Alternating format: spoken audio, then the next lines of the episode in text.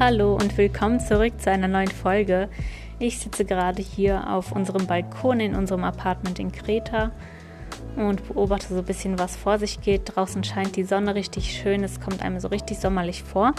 Eben habe ich beobachtet, wie unser Nachbar anscheinend, also das ist glaube ich so eine kleine Disco oder eine Bar, ähm, dort ja, am Renovieren ist oder am Sauermachen ist. Auf jeden Fall hat er sich eben hier draußen an so einem Wasserhahn Wasser abgezapft und ähm, ja, das mit ins Gebäude reingeholt. Das ist auch ganz interessant, das so hier zu beobachten. Unsere Straße ist eine normalerweise sehr belebte Promenade, aber jetzt in der Winterzeit ist halt alles zu. Ähm, jedes Geschäft ist geschlossen. Überall sieht man halt, äh, wenn die Scheiben nicht gerade mit so einer weißen Farbe bemalt wurden, dass alle Stühle so aufeinander gereiht sind und ja, alles so halt einfach im Winterschlaf ist quasi. Und jetzt momentan ist es so, dass ganz viele Leute schon draußen sitzen und dann ihre Holzstühle zum Beispiel an der Oberfläche aufrauen, neu lackieren. Also die Leute sind ganz fleißig und bereiten sich hier richtig auf den Sommer vor. Vor paar Tagen war ich hier auch in einem ähm, Bekleidungsgeschäft, wo mir die Verkäuferin erzählt hat, dass ich diesen Ort nicht wiedererkennen würde im Sommer. Hier ist so viel los. Und ähm, genau Limenas Shir Sonisu heißt der Ort. Also das ist äh, so eine kleine Hafenstadt, nicht weit weg von Heraklion. Und ja, ist auf jeden Fall sehr zu empfehlen. Wir finden es auch ganz ruhig, sehr schön. Ähm, wir gehen hier oft spazieren, so am Strand entlang, sind nicht weit weg von dieser ähm, Promenadenstraße. Und genau, wir genießen es auf jeden Fall auch sehr, dass es hier momentan etwas ruhiger ist. Wir haben auf unserer Fahrradreise mittlerweile Ende Oktober und sind ja zuletzt an den Fährenhafen vor Park gekommen, wo wir dann ähm, übergesetzt sind auf die Insel. Und Park ist am Anfang so richtig wie eine Mondlandschaft. Also wirklich, man hat das Gefühl, man kommt in so eine Wüste. Rechts und links ist irgendwie gar nichts, nur noch Felsen, Steinhaufen, Mauern. Und ja, weit und breit sieht man echt immer wieder so Mauern, wo dann anscheinend Schafe gehalten wurden. Und das war am Anfang echt ein bisschen deprimierend, nachdem wir ja in ähm, Slowenien die ganze Zeit so wunderschöne grüne Flächen gesehen haben und so. Und ich habe ähm, jetzt mal im Internet recherchiert und da so einen witzigen Artikel gefunden vom Stern über das Grüne und wie gut das uns Menschen tut. Und auf jeden Fall steht hier, Spazieren, Radfahren, Gartenarbeit. Dass Aktivität im Freien die Stimmung verbessert, ist keine Überraschung. Wie schnell das geht, aber schon. Und dann gab es halt ähm, von so ein paar Wissenschaftlern eine Studie. Und da ähm, haben die festgestellt, dass bereits fünf Minuten körperliche Aktivität im Grünen die Stimmung verbessert und das Selbstwertgefühl. Und ein bisschen weiter schreiben die dann noch, dass ähm, die Untersuchungen die untersuchten Naturaufenthalte reichen von Wandern und Fahrradfahren über Fischen bis hin zum Reiten und Gartenarbeit. Hochgefühle und Selbstwert gelten unter Psychologen als wichtige Indikatoren für die psychische Gesundheit. Also ja, es hilft sehr Depressionen entgegen. Und dann haben sie noch hier geschrieben, ähm, dabei zeigt sich, dass zu Beginn eine Freiluftaktion eine sofortige positive Wirkung auf die Psyche einsetzt. Die Stimmung hält sich über rund fünf Minuten immer stärker auf und auch der Selbstwert nimmt zu. Längere Aufenthalte im Grünen ähm, ja, haben noch weitere Vorteile.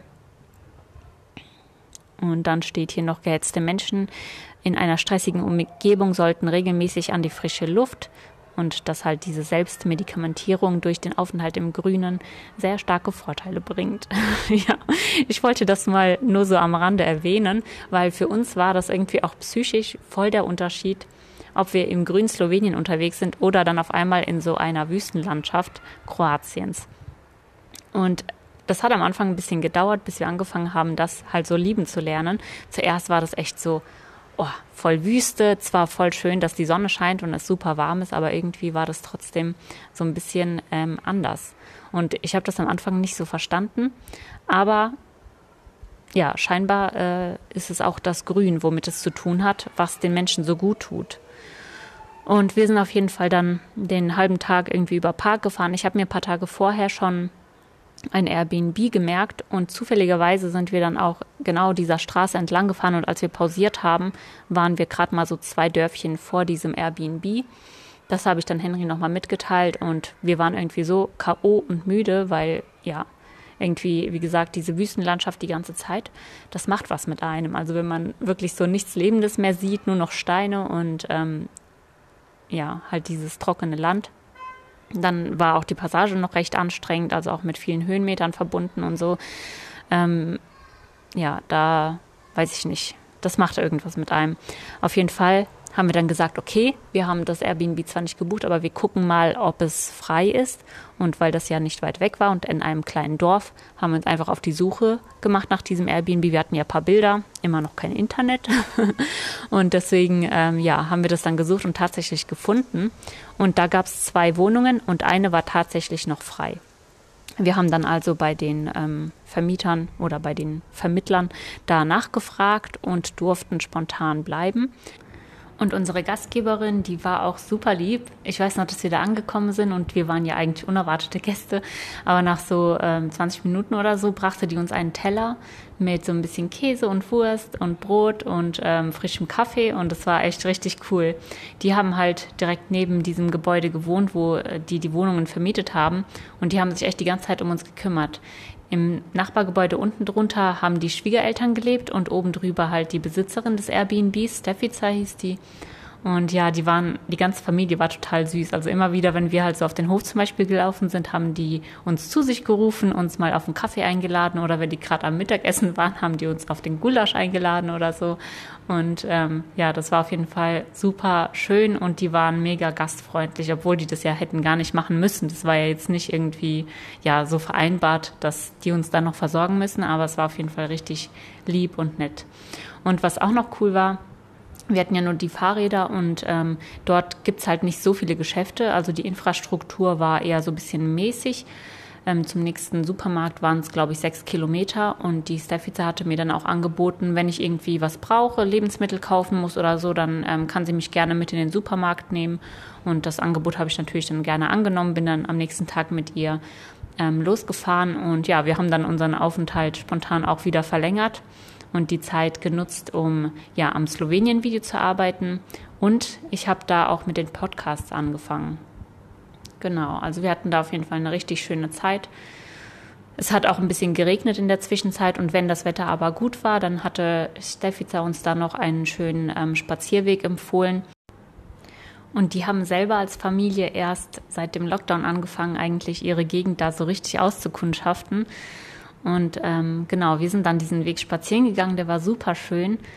Auch halt sehr ähm, trockenes Land, aber überall gab es halt so kleine Mauern aus Stein, wo Schafe gehalten wurden. Und ähm, Steffica hatte mir dann auch erzählt, dass halt die Insel Park früher vor allem von dieser Schafzucht halt gelebt hat und dass man, ähm, ja, dass die Insel super bekannt war dafür, dass die halt ganz leckeres Lammfleisch haben und auch ähm, ja, leckeren Käse und so weiter.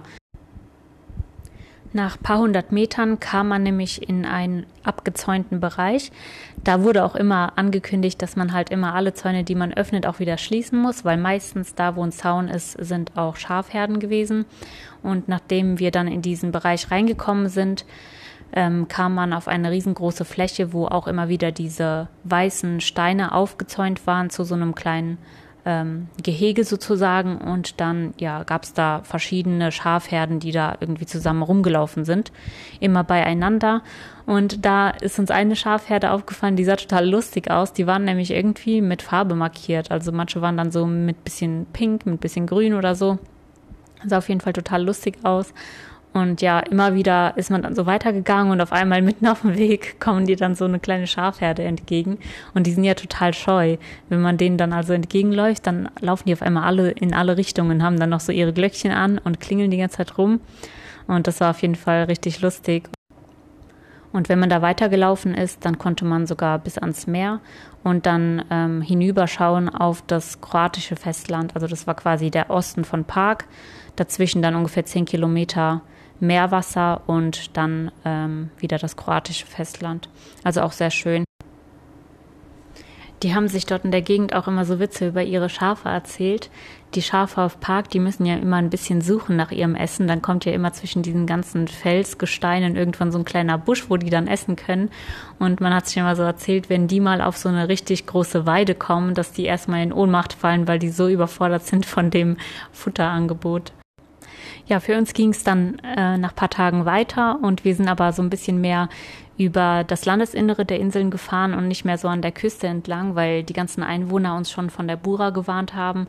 Ähm, das ist so ein heftiger Wind, der halt in der Herbstzeit langsam aufkommt und ja, dem wollten wir uns nicht aussetzen. Das hatten wir ja schon, als wir auf Krieg gekommen sind und das ist echt wirklich sehr ähm, ein bisschen beängstigend, weil der einfach so stark ist. Genau, und wir hatten die Tage vorher irgendwann auch noch einen Podcast gehört von anderen Radreisenden, die über das Dumpster Diving erzählt haben. Also dass man halt in verschiedenen äh, Lebensmittelgeschäften in den Tonnen halt noch ganz gute Lebensmittel finden kann. Und wir hatten dann zu der Zeit so überlegt, ob wir das mal ausprobieren wollen, halt einfach um so ja ein bisschen Action zu haben, aber auch um zum Beispiel beim Essen ein bisschen zu sparen. Ich meine, wenn das Essen ja noch gut ist, dann kann man das ja verwenden. Und wir hatten ja sowieso auch keinen Kühlschrank dabei. Das heißt, unser Essen ist sowieso immer direkt verzehrt worden, das wir dabei hatten. Und ich weiß noch, dass wir dann an einer ähm, Stelle Rast gemacht haben. Das war auch an einem Supermarkt. Und da wollte ich gerade irgendeinen äh, Müll wegwerfen und wir hatten vorher schon immer wieder halt äh, hinter so Supermärkten geschaut, ob es da so Mülltonnen gibt, wo man halt hin kann. Und wir haben nie eine gefunden. Und da haben wir dann einfach Pause gemacht, gar nicht mehr auf die Mülltonnen geachtet.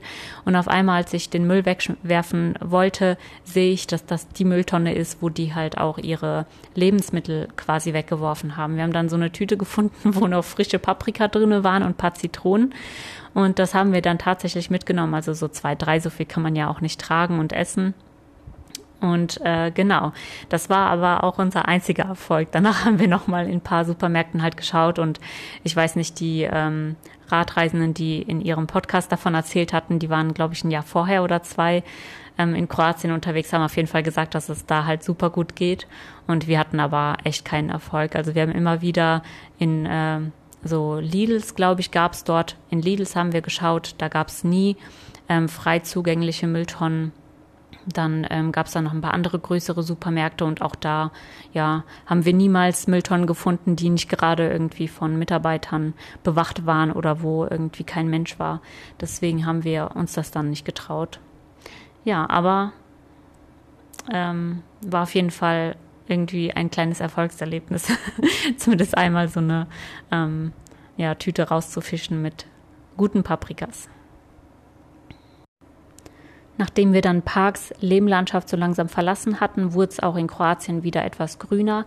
Trotzdem aber nicht so einfach, einen geeigneten Wildcampingspot zu finden, weil halt ja irgendwie alles so ein bisschen bergig und hügelig war und auch sehr felsig. Und wir haben dann nach langem Suchen am ersten Abend aber in so einem kleinen Nadelwald einen schönen Spot gefunden, wo wir dann unser Zelt aufgestellt haben. Der Boden, der war dann auch so ausgekleidet mit Nadeln und die waren halt nicht spitz, sondern so abgerundet und dadurch war das wirklich so ein ganz weicher Boden und richtig angenehm, da drauf zu schlafen und da drauf zu laufen. Für uns ging es dann immer weiter Richtung Split und ähm, ja, Kroatien ist halt so, dass es einmal das Hinterland gibt, dann ähm, den Velebit, also diese Gebirge, und dann vorne so einen, einen schmalen Bereich, der die Küste darstellt. Und da gibt es dann halt diese ganzen Städte wie Split und so weiter. Da ist es auch sehr touristisch. Und ja, wenn man dann jetzt zum Beispiel einen Wildcamping-Spot suchen wollte, dann war man eher erfolgreich, wenn man halt ein bisschen die Berge noch hochgefahren ist. Und so war das dann, dass wir tagsüber in diesem flachen ähm, Gebiet oft lang gefahren sind und dann so rechts das Meer vor uns hatten und ähm, auf der linken Seite dann diese ganzen Gebirge und Nadelwälder. Und wenn es dann zum Abend hinging, dann haben wir meistens an der Küste noch irgendwo eine Dusche gesucht. Und zu der Zeit gab es auf jeden Fall ähm, noch ganz viele, die auch funktioniert haben. Und dann haben wir also nach unserer Tour geduscht und sind danach so ein bisschen mehr in die Berge gefahren, wo wir dann nach einem Wildcamping-Spot gesucht haben. Und kurz vor Split zum Beispiel haben wir dann einfach Ausschau gehalten nach so Olivenhainen, weil wir auch wussten, okay, da ist es wieder flacher, da kann man wieder die Heringe einschlagen. Und ähm, ja, somit war dann unsere Suche meistens erfolgreich, wenn wir so ein bisschen mehr in die, in die Gebirge dann wieder reingefahren sind als wir kurz vor Split waren, irgendwie an dem Tag, waren wir beide so, dass wir nicht so viel Lust hatten auf Trubel. Und deswegen haben wir dann nur in der Region um Split herum ähm, diese antiken Städten besucht und uns das ein bisschen angeschaut, aber wir sind nicht mehr in die Stadt selber reingefahren. Wir wollten lieber dann ähm, weiterfahren Richtung Dubrovnik Und ähm, genau so sind wir dann, haben wir die Stadt eher vermieden und sind dann einfach die Küste entlang weitergefahren. Das war auch eine richtig schöne Zeit. Also wir haben da bestimmt über eine Woche draußen geschlafen, haben wie gesagt immer wieder ähm, duschen können. Es gab auch so ein paar Häfen, wo man drauf kam mit dem Fahrrad und auch da hatten die immer wieder so sanitäre Anlagen, sogar mit richtig schönen Duschen mit warmem Wasser und so. Und ähm, das war echt richtig cool. Also ich denke, wenn man da im Sommer da in Kroatien unterwegs ist, dann kann man wirklich wahrscheinlich monatelang draußen schlafen, immer wieder irgendwo draußen ähm, duschen gehen und ähm, ja, einfach die Landschaft genießen. Uns hat es auf jeden Fall richtig gut gefallen und Spaß gemacht. Fährt man die Küste weiter entlang, kommt auf einmal ein Abschnitt, der zu Bosnien gehört. Um den zu umgehen, also das waren vielleicht 50 Kilometer oder so mit zwei Grenzübergängen, haben wir nochmal eine Fähre genommen von Ploče nach Tripanje. Und das Witzige war, als ich das gerade bei Instagram gepostet habe, hat mir ein anderer Radreisender, ähm, der David von Chronoid on Tour, hat mir geschrieben, dass er vor einem halben Jahr halt auch genau diese Route genommen hat und dann in Tripanje einen coolen Wildcamping-Spot hatte und hat uns dann die Koordinaten geschickt. Bei uns war auch gerade sowieso die Luft raus, also es war nachmittags und ähm, ja, Somit haben wir uns sehr darüber gefreut und haben gedacht, ja, das äh, schauen wir auf jeden Fall mal an, ob wir da unser Zelt aufschlagen können. Und ähm, ja, ein bisschen in der Nähe von diesen Koordinaten gab es dann einen Campingplatz, der gerade auch wieder mal leer stand. Aber die ähm, sanitären Anlagen waren frei zugänglich, also der war nicht irgendwie umzäunt oder so, sondern man konnte ganz normal auf diese sanitären Anlagen gehen. Und ja, das haben wir natürlich genutzt, konnten da warm duschen, haben dann unser Zelt aufgestellt und dort übernachtet. Am nächsten Morgen haben wir dann alle unsere Sachen zusammengepackt und sind dann Richtung Rezeption. Da gab es so eine Art Bar, also draußen standen Tische und Stühle. Da haben wir dann unser kleines Frühstückslager aufgebaut und ähm, so ein bisschen vor uns hingetrödelt, weil wir auch noch nicht genau wussten, ob wir weiterfahren möchten. Die nächsten Tage stand nämlich Regen wieder an, also ein, zwei Tage sollte es noch die Sonne scheinen und danach sollte es anfangen zu regnen. Und deswegen haben wir überlegt, ob wir vielleicht sogar eine ganze Woche noch dort bleiben wollen. Da hatten wir ja alles. Und es gab in der Nähe der sanitären Anlagen auch so eine Art Gemeinschaftsraum, wo man im Notfall dann auch das Zelt zum Beispiel drinnen aufschlagen könnte, also mit einer Überdachung sozusagen.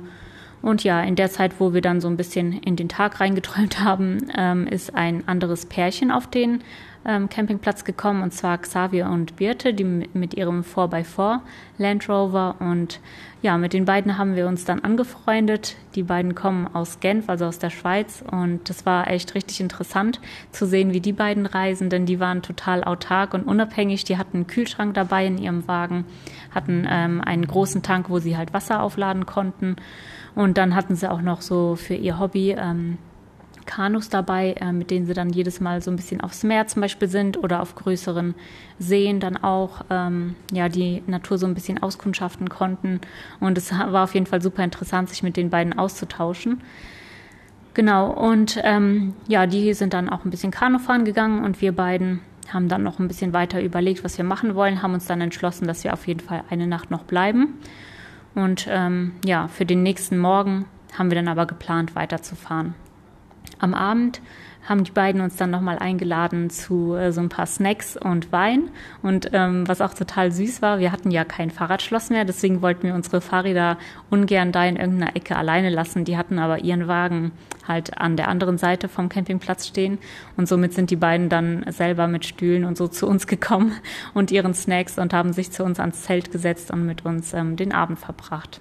Das war auch richtig lustig. Genau, am nächsten Morgen haben wir dann auch nochmal alle zusammen gefrühstückt am Meer direkt. Also da gab es so einen Kiesstrand, da haben wir dann auch Tische und Stühle hingestellt und jeder so sein Essen mitgebracht, Brot und Marmelade, was halt alles so da war und haben dann nochmal ein bisschen zusammen gegessen.